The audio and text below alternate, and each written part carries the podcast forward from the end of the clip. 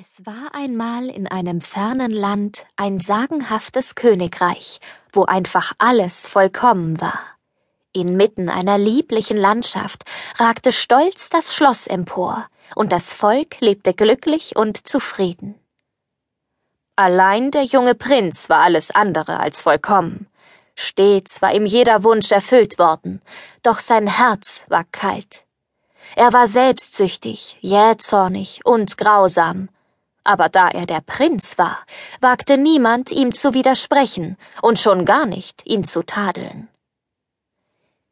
Dies ging so weiter, bis in einer rauen Winternacht ein altes, schwaches Bettelweib, zitternd vor Kälte, am Schloss erschien.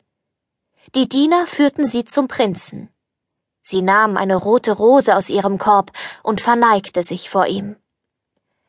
Lieber Herr, sagte sie, ich bitt euch, gewährt mir Schutz vor der kalten Nacht. Ich habe keinen roten Heller, doch will ich euch zum Zeichen meines Dankes diese kleine Rose überreichen. Die Diener hatten Mitleid mit ihr, doch in des Prinzen Augen war sie nicht mehr als ein hässliches altes Lumpenweib. Mach, dass du fortkommst, du garstige Bettlerin, rief er. Und wenn du hinausgehst, wende den Blick von meinen Spiegeln, auf dass sie nicht vor Grauen zerspringen. Mein Herr, sagte das Weib, lasst euch nicht durch meinen Anblick täuschen, denn Schönheit findet sich in allen Dingen.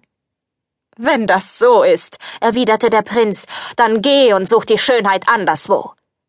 Er wandte sich an seine Diener. Werft mir dieses dürre Klapperweib hinaus. Doch ehe die Diener sie noch ergreifen konnten, begann sie in magischem Licht zu erstrahlen.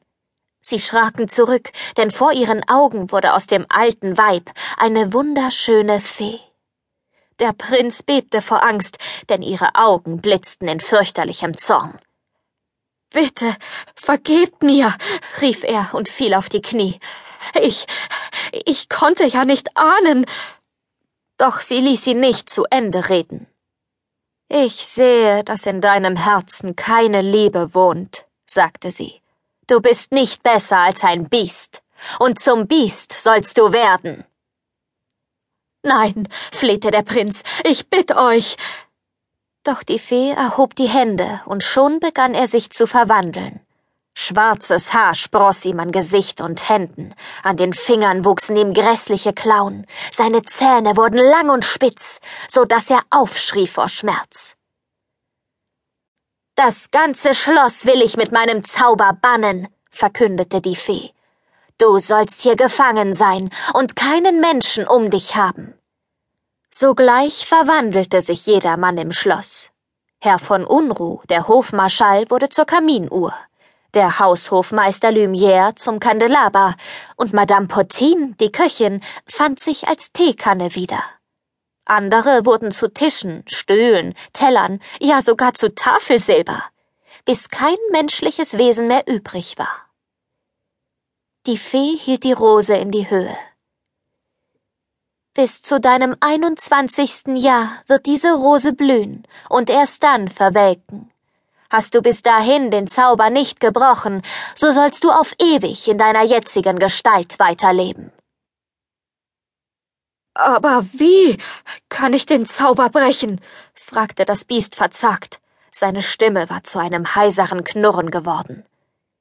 Die Fee trat dicht an ihn heran und sprach Nur wenn du einen anderen Menschen in dein Herz schließt und seine Liebe gewinnst, sollst du erlöst werden.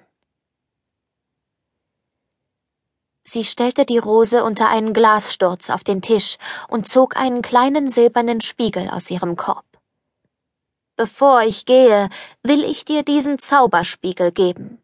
Du brauchst nur einen Wunsch auszusprechen, und er wird dir jeden Ort der Welt zeigen. Sieh genau hin, denn von dieser Welt bist du von nun an ausgeschlossen. Damit leuchtete die Fee hell auf und verschwand. Das Biest stapfte aus dem Raum und eilte die Treppe zum Schlossturm hinauf.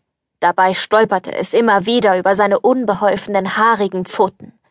Als es endlich oben angelangt war, blickte es aus dem Turmfenster. Was es sah, ließ ihn das Herz sinken. Keine Menschenseele weit und breit.